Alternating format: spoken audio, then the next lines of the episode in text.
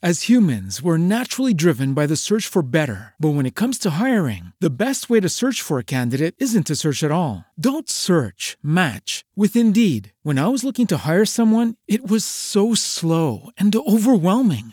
I wish I had used Indeed. If you need to hire, you need Indeed. Indeed is your matching and hiring platform with over 350 million global monthly visitors, according to Indeed data, and a matching engine that helps you find quality candidates fast. Ditch the busy work. Use Indeed for scheduling, screening, and messaging so you can connect with candidates faster. And Indeed doesn't just help you hire faster. 93% of employers agree Indeed delivers the highest quality matches compared to other job sites, according to a recent Indeed survey. And listeners of this show will get a $75 sponsored job credit to get your jobs more visibility at Indeed.com slash podcast. That's Indeed.com slash podcast. Terms and conditions apply.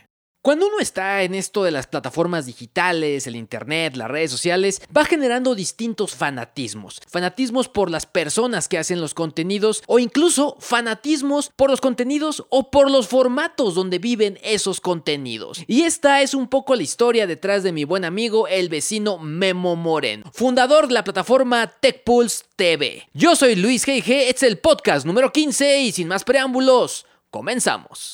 LG presenta el podcast de Luis G.I.G. Un espacio para conocer a las personalidades del mundo digital y la manera en la que usan la tecnología para mejorar su vida. Sigue el ejemplo de estos personajes y acompaña semana a semana a Luis G.I.G. en la búsqueda de sus secretos. El podcast de Luis G.I.G., presentado por LG. Pues muy bien, como ustedes lo escucharon, el día de hoy tengo una entrevista con mi buen amigo Memo Moreno. Memo Moreno es fundador de quizá de uno de los blogs y de alguna de las plataformas digitales, videoblog, podcast, mejor hechas que yo he visto en nuestro país. Me estoy refiriendo a TechPulse TV, que tiene distintas, digamos que piecitos en distintos formatos, en televisión, en audio, en streaming, etc. La verdad es que a mí me impacta la manera en la cual se ha preparado para poder generar estos formatos, eh, la, generación de video. Lo hacen de una manera magistral y que yo le auguro que con un poco más de tiempo tendrán un éxito muy muy importante. Pero no les quiero contar más, mejor prefiero que mi buen amigo Memo Moreno nos cuente su historia, así que vamos a escuchar. El podcast de Luis G.I.G. La verdad es que siempre da gusto invitar a, gente, a amigos, a colegas que, con los que uno comparte muchísimas, muchísimas cosas. Y creo que uno de los gustos que más me dio en su momento fue toparme el elevador de mi edificio a el buen amigo Memo Moreno del sitio TechPulse, que en su momento éramos vecinos. Ya no somos vecinos porque el temblor del 19 de septiembre pasado nos expulsó de ahí, pero nos seguimos viendo con mucho gusto. Memo, ¿cómo estás? Bienvenido. Muy bien, Luis, muy contento de estar aquí contigo y pues sí, como dices, seguimos siendo vecinos de la zona, pero ya no en el edificio. Qué pena, pero aquí andamos, no paramos. Oye, cuéntanos un poquito, ¿cómo, cómo empezó tu historia con el mundo de la tecnología? Porque ustedes, eh, tanto tú como Ricardo Cota, que es, digamos que tu partner in crime en todos estos proyectos Ajá. digitales, eh, llevan poco tiempo, ¿no? O sea, llevan Sí. realmente poco tiempo. O sea, ¿cuál es la historia? ¿Por qué ustedes se empezaron a meter en todo este tema? Mira, yo empecé con TechPulse, yo lo fundé hace cinco años. Y fue, fue, vaya, yo brinqué de el, el podcast, podcast de escucha. O sea, yo escuchaba podcast todo el tiempo, consumía tus podcasts, los de otros colegas. Y, y yo era el que escuchaba los podcasts, le encantaba la tecnología, iba a los eventos, las campus party, las salas digitales. eh, vaya, era el geek clavado que le gustaba estar escuchando todo el tiempo esos programas. Trabajaba en un área de sistemas, en un rinconcito, como el encargado de sistemas de una empresa. Tú estudiaste sistemas. Yo estudié sistemas, exactamente. Entonces yo manejaba los sistemas de una empresa y ya sabes, mi cubículo ahí en el rincón donde nadie te voltea a ver y ahí me la pasaba, ¿no?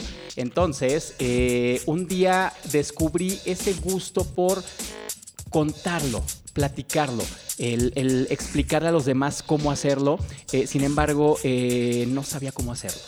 Entonces, un día dije, va, voy a lanzarme, voy a agarrar mi cámara, me la voy a poner enfrente y me voy a poner a hablar. Oye, Memo, pero en, en ese, en ese primer video, porque justo lo acabo de ver, o sea, número uno, había menos músculo, pero lo que sí es que ya estabas usando un croma, ya estabas tú ya cuadro, o sea, ya se veía bastante bien, o sea, como que se ve que eh, por todo lo que me estás contando, analizaste muy bien y tomaste muy bien cómo lo hacían los demás. Sí, tomé ejemplos de varios y quise hacer algo diferente y a la, y a la par igual, es decir, hacerlo con calidad, pero dándole mi estilo, dándole mi toque, tratando de ser yo mismo sin ser los demás, ¿no? Ya sabes, tratar de explicarlo a mi modo, porque me di cuenta que cuando eres tú mismo a la hora de, de- de- de hablar, a la hora de explicar, eh, las cosas salen solas, salen naturales. En ese momento yo veía a los demás hacer sus programas, sus ediciones, entonces decía, ¿cómo hacer esto? ¿Cómo hacer hacer aquello? Me metí a YouTube, investigaba cómo meter el croma, porque yo no estudié nada de edición, nada de fotografía, nada de video. Ok. Todo ha sido el video de YouTube que te explica paso a paso cómo hacer cada cosa. Y dije, voy a hacerlo. Entonces agarré mi camarita, investigué qué necesito para hacer un croma. Ah, ya descubrí que el verde lo puedes desaparecer en la parte de atrás. Oh, ese es el croma, fantástico. Tecnología de los 70, ¿no? Exacto. Lo descubrí apenas. Agarré mi cámara y me puse a grabar y, y dije, va, lo voy a hacer. Y fue para mí fantástico que a la semana de eso me fui al CES Ok. de Las Vegas hace cinco años, sin invitación. Llegué al CES, me clavé, no sé cómo, me metí, me colé sin gafete ni nada hasta que me descubrieron y me sacaron, pero grabé mi primer cápsula en el CES. No, o sea, fue una aventura, fue una aventura lanzarme algo desconocido para mí totalmente, pero descubrir que me gustaba. En este tiempo ya hay, hay un podcast, Sí. hay canal de YouTube, Sí. hay colaboraciones en programas de radio, Así es. hay un programa de televisión, Así es. hay un blog. Así es. O sea, hay un montón de cosas ya en todo esto. O sea, Sí. digamos que del- de, de este fan que eras, Ajá. pues digamos que se empezaron a generar muchísimos proyectos a la par, ¿no? ¿Sabes qué fue el detonante? Encontrar mi compañero en el crimen, mi partner in crime, porque yo sabía de la tecnología, sabía qué decir, pero no sabía cómo decirlo y no sabía cómo desenvolverme en este mundo. Conocí a Ricardo, Ricardo es un, es un eh, comunicólogo de profesión, él es periodista, él, es, es- él en su tiempo fue locutor de radio, entonces sabe muy bien cómo expresarse y cómo hablarlo y cómo desenvolverse en este mundo de los medios. Fue una mancuerna perfecta. Él me enseñó cómo hablarlo y yo le enseñé a él qué decir. Ok. Entonces nos conjuntamos bastante bien y empezó a crecer todo el modelo, porque no es lo mismo manejarlo tú solo, hacer una sola cosa, que ya hacer dos y generar ideas y hacer más cosas a la vez. Entonces eh, fue, fue así que empezamos. Empezamos con un programa semanal eh, a través de internet, Data Podcast, que Eh, todavía claro. continúa. Exacto. Todavía continúa Data Podcast y a partir de ahí empezaron a echarnos el ojo porque empezamos a hacer un poquito más de presencia, más de presencia, más de presencia. Cuéntame eso, o sea, de pronto mucha gente llega conmigo y me dice, oye, es que estás en todos lados, pero yo los veo a ustedes y también están haciendo un montón de cosas, o sea, Sí. ¿cómo manejas tu estrategia personal en cuanto a la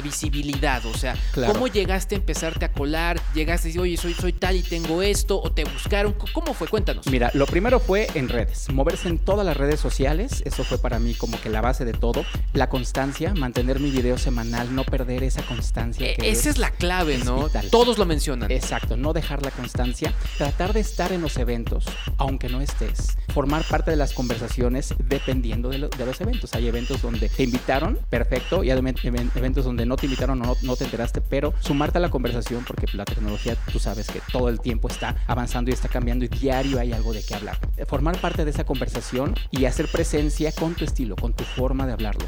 Siempre he sido de la idea de que cuando hables de algo, si no, si no, si no vas a hablar algo bueno, mejor no lo hables Ok. tratar de hablar bien de un producto o con objetividad, decir qué es lo que no te gusta de ese producto. Ok. Y es, lo que, y es algo que hemos mantenido durante todo este tiempo, ¿no? Otro detonante que me hizo impulsar un poco más la visibilidad fue acercarme a, a buscar a una empresa. Llegar con una empresa, tocarle la puerta y decirle, oye, hago esto, pero también puedo hacer esto otro, esto otro, esto otro. Confía en mí. Y esa empresa me abrió las puertas, la empresa del Globito Azul. Ok, ok. Empecé a trabajar con ellos. digo, Telcel, Telcel. Telcel, lo podemos decir. Lo podemos decir sin ningún claro problema. que sí. Empecé a trabajar con ellos hace ya tres años. Me acerqué primero como generador de contenido, Ok. que nos sirvió muy bien porque en ese momento no tenían quien les cubriera los eventos internacionales. El CES, la Mobile. Entonces nos acercamos a decirle, oye, yo te cubro el evento. Yo voy, te hago cápsulas y te las hago como Telcel. Pero eso a la vez me dio pantalla, me dio imagen porque pues Telcel ya sabes que tiene redes, que tienen miles de seguidores, entonces la gente te ve. quieras o no te está viendo. Entonces, primero te empiezan a ubicar en la calle como, ah, mira el de los comerciales de Telcel. Y yo así de, no, no, no son comerciales. Mira, el que habla de los celulares en Telcel. Ah, mira, ok, ya más o menos ya empieza uno a ubicarte. ¿no? Claro, claro. Entonces, eso te empieza a dar como que presencia, presencia, aunque no seas directamente tú, pero ya te empiezan a ubicar. Entonces, eso abrió las puertas a que otras marcas me empezaran a voltear a ver, me empezaran a invitar a los eventos y empezaron a salir más cosas. Y salió la visibilidad hacia televisión, el brinco a la tele. Alguien volteó a ver nuestro programa, Data, le di- y le gustó el concepto porque pues no es el podcast donde llegas y te sientas en el sillón y te sueltas a hablar, sino que le metimos plecas, le metimos imágenes, le metimos transiciones, cameos y todo eso. Una producción muy televisiva. Por aquí fue la parte donde, donde nos ayudó a que la tele nos volteara a ver como, como un producto que podría estar en televisión. Ok. Y fue donde nació TechPulse TV. Ahora, cuéntame, dentro de todo lo que hacen, Ajá. Data, TechPulse TV, TechPulse, el, el blog, el Ajá. espacio, ¿qué es lo que más te gusta? ¿Qué es lo que más te apasiona? Lo que más disfruto es TechPulse TV, la parte visual. Me encanta esa parte de poderme sentar, hablarle a la cámara y decirle a la gente esa noticia de tecnología. A mí me gusta dar las noticias de tecnología. Es lo que más disfruto. Esa parte me gusta mucho. Y la parte del blog, escribir de repente notas ya más a detalle, ya más técnicas, porque tengo esa parte geek técnica que sí te habla de los hertz, sí te habla de los procesadores, sí te habla de esa parte profunda que a mí me gusta y me sale muy natural y me gusta explayarme, ¿no? Y de repente en tele pues sí me tengo que contener porque pues no puedes estar Claro. explicando acá a profundidad cómo es este un procesador, pero me gusta mucho la parte visual. Oye, eh, ¿y cómo definen ustedes lo que hacen? O sea, ¿cuál, cuál es su diferenciador? Mira, realmente hacemos lo que hacen todos, más lo nuestro, más nuestro toque, nuestro perfil personal. No tratamos de llevar como que la imagen del geek tradicional clavado muy serio, porque también la parte geek tien- tiende mucho a, a la seriedad, a, a- a lo Al cuadrado. Big Bang Theory, ¿no? Al, al- al- al- al cliché. Exactamente, a que nada más te vean los geeks, sino que tratar de acercar a la señora, al señor, al chavo que no conoce mucho, eh, o sea, tratar de acercar a esa gente que no tiene la oportunidad de conocer bien la tecnología por N razones, que puede ser económica, que puede ser social, que puede ser por el simple gusto o miedo, y no tratar de acercarlos y ver esa parte eh, útil que pueden tener en la tecnología. Se vive de esto, se vive de crear contenidos. Digamos, tú estuviste en el otro lado, ahora estás como emprendiendo. Bueno, ya no, después de cinco años ya no se Claro. puede decir, ya, es- ya hay continuidad, ya pasaron la regla del emprendedor, ¿no? Así es. Eh, ¿Se puede vivir? Eh, ¿Es, es monetizable? ¿Cómo, ¿Cómo está esa parte? Mira, cuando yo empecé, al mismo tiempo que seguía trabajando como ingeniero en sistemas en una empresa, hacía mis videos y empezaba. Tardé dos años aproximadamente en empezar a, a- a descubrir el hilo negro, ya sabes, en cómo vender, cómo venderte tú como, como producto, como marca. Eh, y fue cuando decidí dejar mi empresa, porque descubrí que generando contenido para otras empresas puedes generar dinero. Eh, si no logras hacerte el súper famoso de tal manera que todas las marcas quieran anunciar, anunciarse contigo, explotar qué otra cosa puedes hacer. Y en nuestro caso fue eso. El tiempo que llevamos ya haciéndolo eh, nos enseñó a generar contenido. Y generar contenido no solamente para nosotros, sino para otro tipo de, de- de cosas. Vender tu conocimiento, vender el know-how. Exactamente, el cómo hacerlo o incluso el hacerlo. Hemos trabajado para, para empresas que no tienen nada que ver con tecnología y les hemos generado videos, sea, producciones, eh, gente que decía, oye, ¿y ¿cómo puedo lograr que, que mi evento tenga visibilidad? Ah, pues mira, vamos a hacer unas transmisiones en vivo, vamos a hacer unas entrevistas, vamos a movernos en redes sociales, tal y como lo hacemos nosotros con nuestro medio. Entonces, de esa manera impulsar un evento. Entonces hemos descubierto esa parte, la, la- la- parte en la que podemos producir para otros, generar el dinero para también sostener esta pasión que es hablar de tecnología. ¿Cómo se ven ustedes como, como coach, como consultores, como una agencia de contenidos? Cu- cu- cu- ¿Cuál es el, el- perfil de ustedes? Nos movemos como agencia, básicamente como agencia de contenido, porque podemos generar contenido y, dentro, de, dentro de la agencia generarlo o el decir el cómo hacerlo o el hacer el coaching. Entonces podemos hacer de esas formas y también como medio.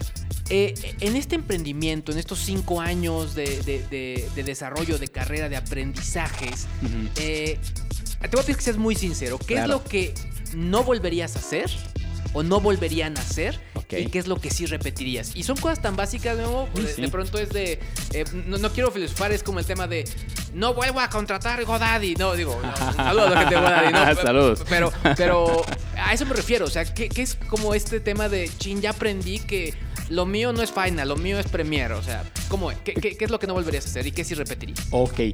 De lo que no volvería a hacer, tal vez, es agarrar un tema que no domines en lo absoluto y tratar de hablar de ello. Es, o sea, es importante que cuando quieras hablar de algo, debes dominarlo. Si no lo dominas, en algún momento algo sale mal. Eh, y nos pasaba mucho como generadores de contenido, ¿no? Que de repente te acercabas a un evento, no sé, voy a hablar de un evento así muy, muy al aire. Un evento que trataba sobre el empoderamiento de la mujer. Ok. Entonces, ok, tú tratabas de guiarte por las instrucciones que te daban y tratabas de empaparte un poquito de, esa información mientras ocurría el evento y, e ibas descubriendo cómo funciona, pero como no es un tema que dominas, es difícil tratar de eh, comunicarlo, tratar de expresarlo. Entonces, creo que la parte importante aquí es eso. Solamente lo que sepas hacer y lo que te guste hacer y lo que domines. El que mucho abarca poco aprieta. Exacto. O sea, tratar de hacerlo lo que tengas, esté dentro de tus capacidades, descubrir cuáles son tus capacidades y cuáles no. O sea, no puedes saberlo todo en la vida. Claro. O sea, tratar de abarcar muchos temas está muy bien, pero no puedes saberlo todo en la vida. Entonces, darte cuenta de eso. Y, y lo que sí repetiría y seguiría haciendo es no dejar de hacer videos. A mí me encanta. O sea, eso, eso no lo voy a dejar de hacer creo que en la vida.